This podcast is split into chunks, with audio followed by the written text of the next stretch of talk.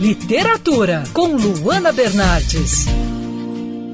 Hoje a dica é de um livro jovem, leve, que lembra uma comédia romântica. Não Nasci para Agradar, da Michelle Quack. Foi apontado pelo The New York Times como um dos livros jovens mais promissores do ano passado. Jovem, mas que normalmente eu indico para outras faixas etárias também. Afinal, nada como ler um livro para esvaziar a mente e ter um pouco mais de leveza no dia a dia, né? E para falar sobre esse trabalho, hoje a gente conversa com Alice Cardoso, assistente editorial da Intrínseca. Alice, me conta um pouco sobre a história do livro. Então, Luana, Não Nasci para Agradar é aquela comédia romântica divertida e apaixonante, sabe? Ainda que a protagonista não tenha nascido para agradar, é impossível ler sem cair de amores pela história e, e pelos personagens também, né? A autora Michelle Pott, ela sabe muito bem como tratar assuntos sérios, com leveza, com humor afiado, e nós estamos muito felizes assim em trazer essa história para o Brasil. É, bem, o livro conta a história da Eliza, uma adolescente muito inteligente que desde o início do ensino médio está envolvida no jornal da escola. Ela, inclusive, já ocupa um cargo de liderança nesse jornal como chefe de redação.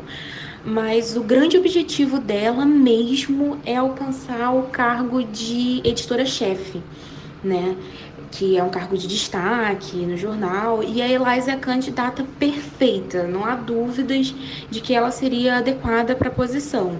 Só que no último instante, na votação, né, Len, um ex-jogador do time de beisebol da escola, membro do jornal há pouco tempo, não muito participativo, nem muito qualificado, decide disputar o cargo.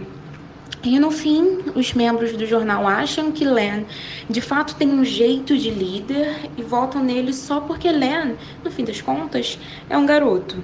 E Eliza, que já ocupava um cargo de liderança, só vista pelos colegas como mandona, temperamental, e ela, lógico, fica muito incomodada com o resultado da votação. A história também traz um pouco sobre o feminismo da geração Z, né? Você pode falar um pouco sobre isso? O feminismo da geração Z, por ser uma das gerações mais conectadas, por causa da ascensão da internet, é, vem justamente proporcionar o acesso a discussões sociais que alcança a realidade de cada pessoa, né? Por exemplo, o manifesto da Eliza só ganhou tamanha repercussão por causa da internet.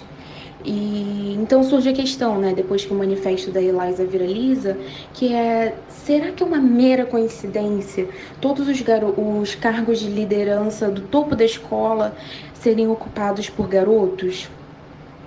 Então, é através dessa conexão das redes e também da mídia e da literatura que essas jovens percebem que certos comportamentos e padrões não são naturais. São, na verdade, atitudes que vêm do sexismo e que devem sim ser questionadas, né?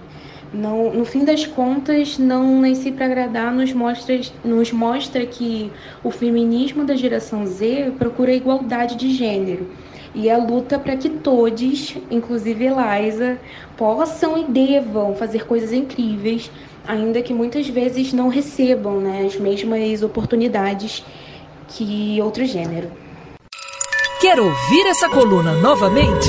É só procurar nas plataformas de streaming de áudio. Conheça mais dos podcasts da Band News FM Rio.